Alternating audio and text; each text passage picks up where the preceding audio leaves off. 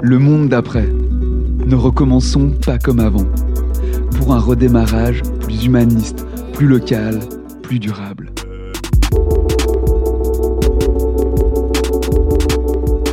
Habituellement, lorsqu'on démolit un bâtiment ou encore une installation à l'issue d'une exposition, on conserve rien. Les matériaux de construction se retrouvent ainsi incinérés, dégageant des volumes extravagants de CO2. On peut également les recycler, une opération consommant une énergie considérable et réinjectant dans le circuit de fabrication des matériaux à la qualité souvent dégradée. Alors que la Suisse détruit plus de 3200 immeubles chaque année et que la construction produit la majorité de nos déchets à Genève, ces mauvaises pratiques ont encore cours. Mais face à cette logique aberrante, des initiatives proposent une démarche alignée avec les défis écologiques. Parmi elles, le réemploi. Une méthode simple et cohérente par laquelle les matériaux sont analysés afin de pouvoir trouver une deuxième vie. Résultat, la masse de déchets produits ou recyclés s'en trouve sensiblement diminuée, ainsi que les émissions et dépenses d'énergie liées. Bref, ici, rien ne se perd, tout se transforme. Donc à un moment donné, il faut pouvoir préserver ces ressources et pouvoir continuer à, à construire. Si on veut continuer à construire, il faut trouver une manière de pouvoir le faire. Commun, le podcast Vous écoutez Commun, le podcast d'après. Une collection de grands entretiens sans filtre qui donne la parole à celles et ceux, experts ou citoyennes et citoyens engagés, qui œuvrent à faire d'une transition écologique, sociale et solidaire notre boussole de sortie de crise. Je suis Antonin Calderon et aujourd'hui dans Commun, je reçois avec David Brun-Lambert la cofondatrice de la ressourcerie genevoise Materium, Maude Fria. En question avec elle, la valorisation des matériaux réemployables destinés à être jetés afin de mieux préserver nos ressources. À toutes et tous, bienvenue dans Commun, le podcast d'après. Une coproduction après et The Spot Podcast Factory. Une réalisation Utopia 3. Commun, le podcast d'après. Bonjour et bienvenue Maud Fria. Bonjour. On est vraiment heureux, David et moi, de vous recevoir ici au, centre de la Jonction, dans le Spot Podcast Factory, avec des voitures, des vélos, euh, plein d'animations autour de nous dans, cette rue. Pour commencer, on va, on va commencer par une question rituelle. Maude, un commun, pour vous, qu'est-ce que c'est? Un commun.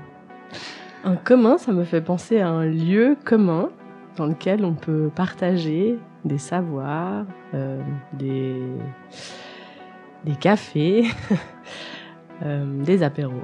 Si on arrive vraiment sur notre sujet aujourd'hui, le réemploi, oui.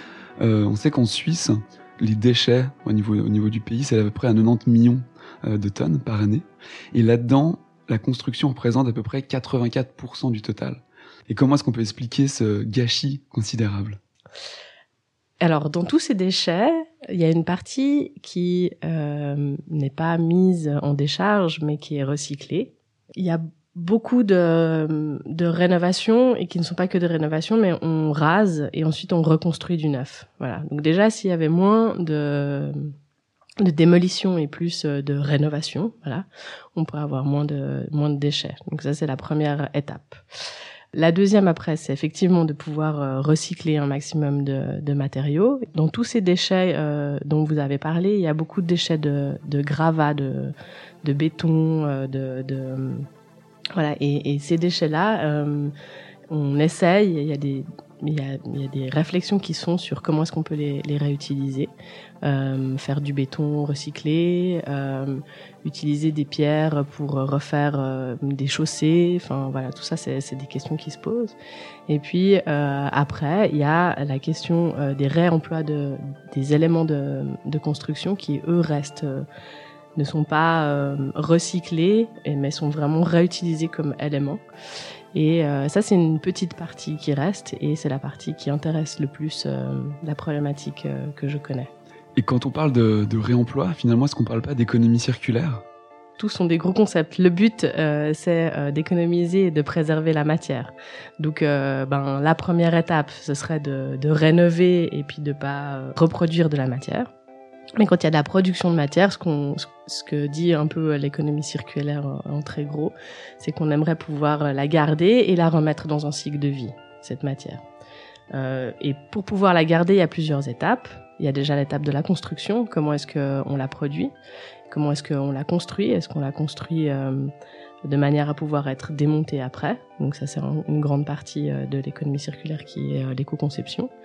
Et, euh, et, ensuite, si on peut euh, la démonter de, de, manière assez simple, on peut la remettre après dans un cycle de vie, cette matière. Donc, on peut faire le lien entre effectivement réemploi et euh, économie circulaire. Quel avantage pour une entreprise d'appliquer l'économie circulaire? Bah, la matière, elle a quand même un coût dans sa production. Donc euh, ça, c'est un premier avantage, c'est de peut-être réduire un peu les coûts de production. Après, c'est quand même un, un réel avantage euh, écologique. C'est, clairement euh, de, de, pouvoir préserver nos ressources. Enfin, on sait qu'elles sont elles sont elles sont pas inépuisables. Donc à un moment donné, il faut pouvoir préserver ces ressources et pouvoir continuer à, à construire. Si on veut continuer à construire, il faut trouver une manière de pouvoir le faire. Alors peut-être pour mieux cerner les contraintes et avantages du réemploi de l'économie de cette économie circulaire, oui. prendre l'exemple de Materium, c'est-à-dire vous, Oui. Maud et votre équipe. Oui. L'initiative Materium naît autour de 2014. Comment est-ce que vous débutez Selon quel type de philosophie Et ensuite, comment vous développez le réemploi de façon très concrète? Alors la jeunesse du projet, c'est euh, le constat que dans la culture, principalement sur les muséographies, en deux mois, tout est jeté, tout est fait, c'est super beau, il y a des petits luminaires et tout ça, nanana, et tout est jeté. Donc euh, faire quelque chose avec ça. Donc là, on parle par exemple d'expos, euh, décors de théâtre. Exact. Donc ça, euh, ça c'est le, le, premier constat. Et puis euh, de ce constat-là, on s'est dit mais il faut qu'on fasse quelque chose. Il faut vraiment qu'il y ait quelque chose qui, enfin que, que ces déchets-là, ils soient pas des déchets justement, mais qu'ils soient des, des, de la nouvelle matière pour pouvoir reconstruire des nouvelles euh, expositions. Surtout que c'est très éphémère. Donc euh, là, on était sur de l'éphémère qui rendait éphémère, puis on, on redonnait la, la matière à de l'éphémère. Donc c'était tout à fait possible. Et donc concrètement, qu'est-ce que vous recyclez en fait? Qu'est-ce que vous récupérez plutôt? Alors du coup, au départ de ce projet-là, on a euh, commencé par prendre euh, tout ce qui était matière brute, donc du bois, du métal, des vis, des cloches d'exposition en plexiglas, euh, voilà. Et puis juste pour revenir à la genèse, on a quand même étudié ça pour savoir s'il y avait vraiment de la matière dans ces musées et ces, euh, ces, théâtres, et puis si elle était bien. Donc on est allé les voir tous, on a regardé, on a fait cette étude-là, puis ensuite on a fait l'étude de savoir s'il y a des gens qui étaient d'accord de reprendre cette matière, si ça intéressait. Si ça intéressait pas, ça servait à rien. Il y a six ans, du coup, parce qu'on est en 2020, donc ça fait six ans, les gens, ils étaient super intéressés. Donc on s'est dit, ben, il faut faire quelque chose. Donc on a mis une année et demie, deux ans à ouvrir une ressourcerie dans laquelle on a vraiment de la matière brute qui provient principalement de la culture. Alors pour le dire vulgairement, c'est un gros boulot, c'est-à-dire il faut savoir où ça se passe, aller la récupérer, aller la trier, euh, ensuite la rendre disponible également sur votre site internet. Oui. On fait des collectes, donc euh, en général on est appelé par euh, les différentes institutions culturelles ou même les scénographes ou autres qui ont de la matière, on est appelé et puis ensuite on, on évalue sur photo en premier de savoir si euh, elle a un réel potentiel de réemploi. Et puis euh, si elle l'a, et ben du coup, soit on nous l'amène, soit on vient euh, la chercher, la démonter. Et puis ensuite on la, on, en fait des photos, on la recense, on la dimensionne, on la pèse et on la met sur notre site internet. Qui sont les clients? Alors pour cette euh, partie-là, qui est vraiment la partie culturelle, je vais vous parler après de la partie plus bâtiment, on est sur euh, monsieur et madame tout le monde, sur des scénographes, sur des artistes, des designers, enfin voilà, nous on n'a pas, euh, pas choisi de cibler un client, on a toujours décidé que tout le monde pouvait avoir accès à la ressourcerie. Et puis, quelle est l'évolution de la gestion des déchets dans la, dans la culture? C'était vraiment votre point de départ. Est-ce qu'on peut dire maintenant qu'on qu peut parler de critères de référence euh, je serais pas aussi positive, mais euh, j'espère. en tout cas, il y a des questions qui se posent. Ça a fait poser des questions. Le frein principal, c'est que euh, la matière première produite euh, à l'étranger n'est pas chère. On va préférer avoir la matière qui arrive directement neuve avec euh, le bon gabarit plutôt que de se dire ben, on va aller chercher euh, de la matière qui existe déjà mais on va devoir la redécouper. La deuxième chose, c'est que on essaye d'avoir un impact aussi sur comment, dans, l'économie circulaire, du coup, je disais, il y avait ce, ce côté comment est-ce qu'on construit. Parce que si on veut pouvoir démonter, il faut que ce soit monté d'une certaine manière. Et là, en l'occurrence, dans la culture, il n'y a pas encore ce travail qui est fait pour dire ben on va euh, euh, construire d'une manière où c'est facilement démontable. Le frein principal c'est vraiment les habitudes, c'est l'habitude de construire avec des clous partout, de la colle et du coup on va pas réfléchir à autrement, on va juste mettre de la colle et des clous parce qu'on sait que ça va tenir.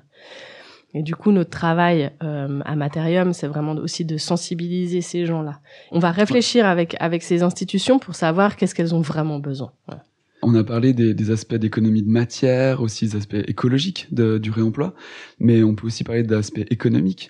Les acteurs qui viennent vous voir, qui vous donnent de la matière, ils font aussi l'économie de, taxes, de mise en, mise en décharge. Comment vous gérez ça et comment ça marche concrètement? Bah ça c'est un des arguments effectivement de leur dire que ben ils vont pas mettre en décharge donc ils vont pas payer la poubelle. Après le frein que nous on a depuis un petit moment c'est la place à disposition.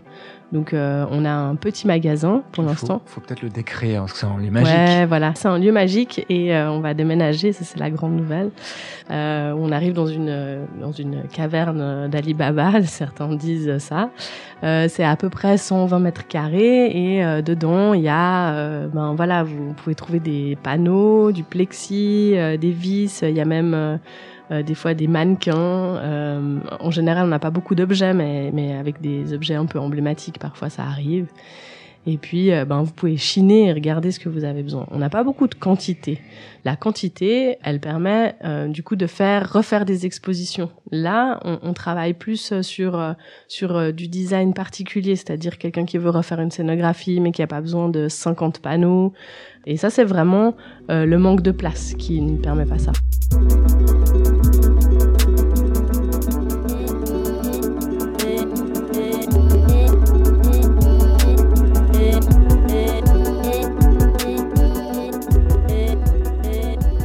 Se rend compte début septembre, vraiment à la veille de votre, de votre déménagement.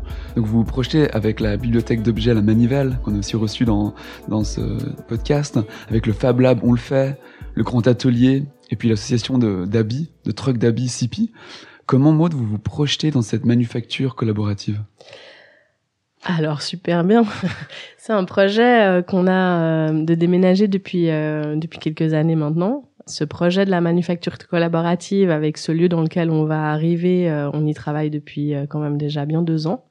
Donc c'est un travail qu'on fait euh, avec la ville de Genève et puis ressources urbaines. Donc on est très content d'arriver dans un lieu où on va pouvoir justement mettre nos savoirs en commun et, et pouvoir créer quelque chose vraiment de de toutes les économies. un, temple de l'économie circulaire. voilà. Alors, Alors c'est une première à Genève, c'est sûr. C'est une première en Suisse romande, il me semble également. Euh, oui, je crois. Est-ce qu'il faut voir cette étape comme un premier achèvement, c'est-à-dire avoir su suffisamment euh, sensibiliser et mobiliser les politiques pour que enfin un lieu soit dédié à l'économie collaborative et dans l'idéal plus tard fasse des petits? Je pense, ouais, ouais, ouais, ça c'est clair. On, on, aimerait vraiment pouvoir euh, euh, avoir des petits partout, en fait, que les gens fassent des petits partout, c'est sûr. Et puis, euh, je pense qu'effectivement, maintenant, les politiques ont, commencent à avoir une sensibilité un peu différente. Et donc concrètement, ça veut dire quoi Une manufacture collaborative dans chaque quartier? Comment la personne qui va rentrer, elle va, elle va pouvoir euh, euh, finalement bénéficier des, des, des, services et de la bibliothèque et de la ressourcerie? Concrètement, quand on entre, on aura euh, un endroit, les gens euh, vont pouvoir prendre de l'information. Après, ça dépend pourquoi ils viennent. Imaginons qu'ils viennent euh, pour chercher de la matière. Le but, ce serait de leur dire oui, mais si vous avez envie de créer votre bibliothèque euh, juste là à l'étage, vous pouvez monter et puis euh, on va vous aider à le faire avec le grand atelier et on le fait. Après, par exemple, c'est aussi d'avoir des collaborations avec la manivelle en disant ben voilà, vous voulez votre planche, mais vous n'avez pas de visseuse, et ben vous allez l'emprunter à la manivelle. Et puis par là, vous pouvez passer pour prendre quelques habits de chantier, ça ira aussi. Ouais, voilà. Enfin, voilà, tout est, euh, mais euh, tout, est euh, tout est imbriqué. Genève, c'est un, c'est un petit canton. Si on est à Paris, on pourrait imaginer qu'il y en ait 4, 5 comme ça. À Genève, je pense que d'en avoir un, c'est déjà bien. Par contre, d'avoir euh, du prêt d'objets un peu partout dans chaque quartier, ça a un sens. Mais d'avoir euh, une ressourcerie dans chaque quartier, en tout cas telle que nous on l'a, c'est-à-dire pour des éléments de construction et autres, je suis pas sûre que ça ait vraiment un sens. Alors bâtiment, construction, on y est.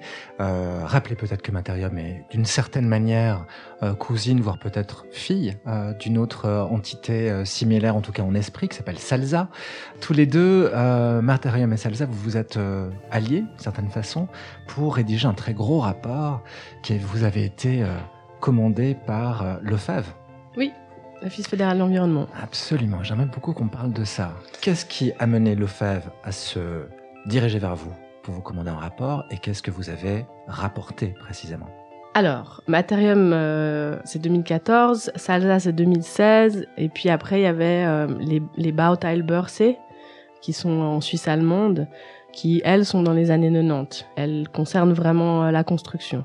Donc euh, cet architecte euh, qui vient de Neuchâtel mais qui habite à Zurich, qui s'appelle Olivier de Perrault, avec lui et avec euh, d'autres entités du coup suisse allemandes, on est allé, à, on s'est retrouvé à l'Office fédéral de l'environnement à travers nos contacts pour parler justement de réemploi et de qu'est-ce que euh, eux pouvaient essayer de faire avec nous pour ça, parce qu'ils travaillent beaucoup sur la gestion des déchets mais pas beaucoup sur le réemploi.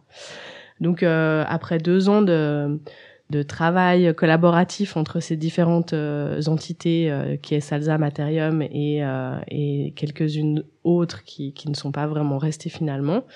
On a proposé à l'Office fédéral de l'environnement de faire une plateforme qui permettait de recenser euh, toutes les personnes qui travaillaient sur leur emploi. Donc euh, l'Office fédéral de l'environnement a dit OK, c'est super, mais nous on a besoin d'abord d'avoir un état des lieux en fait de du réemploi en Suisse dans, la construction.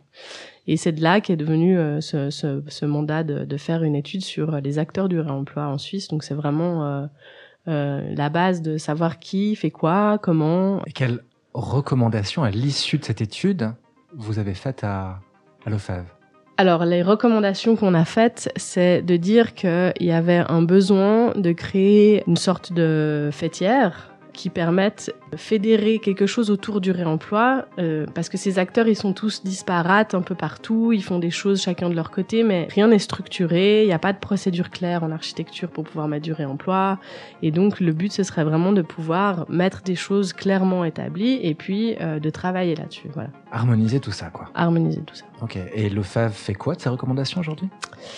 Le 16 septembre, là, donc c'est là tout, tout bientôt, il y a euh, une nouvelle AG avec euh, un nouveau comité qui va se former pour pouvoir vraiment créer une fêtière du réemploi en Suisse avec euh, des acteurs et puis essayer de, de mettre en collaboration tous les acteurs et aussi les 150 personnes qui ont participé à, à cette étude RERIVI.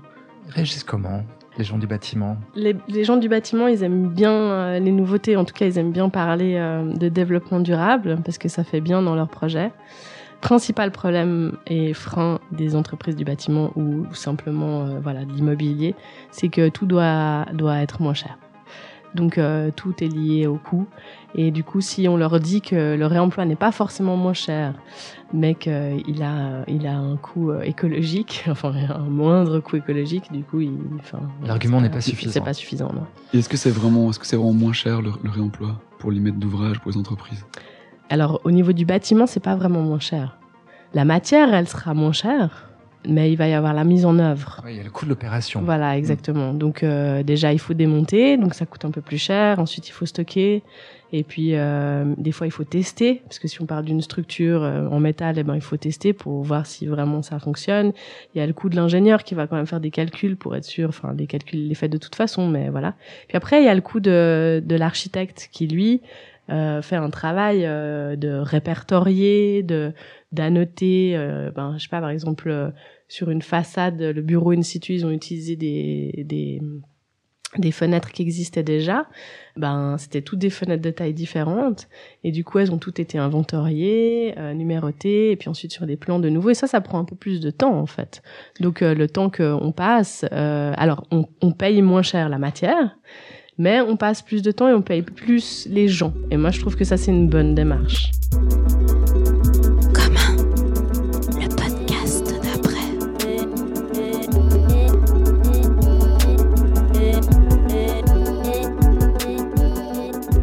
Est-ce qu'il n'y a pas aussi des, des, des manettes politiques qu'on peut actionner pour rendre c'est plus intéressant le, le, réemploi face à la, la, construction en neuf Je pense notamment à la taxe de mise en décharge. Est-ce qu'il n'y a pas aussi d'autres choses qu'on peut penser pour le rendre intéressant économiquement? Ben, on pourrait dire que hum, il est obligatoire à un certain pourcentage. Sauf exception. Sauf exception, mais c'est vrai que hum, sur des rénovations, de pouvoir se dire qu'on réemploie au moins 1, 2 ou 3% de la matière qui existe déjà, c'est pas grand chose, hein, vraiment. Euh, ça pourrait déjà être un, un première étape. L'autre étape, euh, ce serait de ne pas avoir de démolition. Après, c'est politiquement. C'est dire finalement que la démolition est interdite sauf ouais. exception lorsqu'on rénove un, un, un, bâtiment. Exactement. Et ça, on y va ou? Dans 25 ans, c'est ça. non, euh, j'espère, j'espère. En tout cas, on Et- en parle. Un grand enjeu aussi, c'est le stockage. Stockage de cette matière. Oui. Comment est-ce que vous imaginez du coup le, le stockage sur place, ailleurs, le, le transport de ces marchandises entre les différents chantiers? Quand on peut concevoir ça concrètement? Ça peut donner quoi? Alors, euh, effectivement, logistiquement, il y a vraiment quelque chose à penser. Après, avec Materium, dans nos expériences, ce qu'on a, ce qu'on a essayé de mettre en place, c'est, euh, on n'a pas de place, nous, donc on regarde où c'est qu'il y a de la place. Euh, sur les, les chantiers, en général, il y a toujours euh, un espace de gestion de chantier, sauf si c'est des chantiers qui sont en ville où vraiment là, il n'y a pas du tout de place. Et euh, du coup, le but, c'est de bénéficier de cet espace-là pour pouvoir stocker temporairement sur site et puis euh, euh, faire des sortes de ressourceries euh, sur les sites de chantier, en fait. Voilà.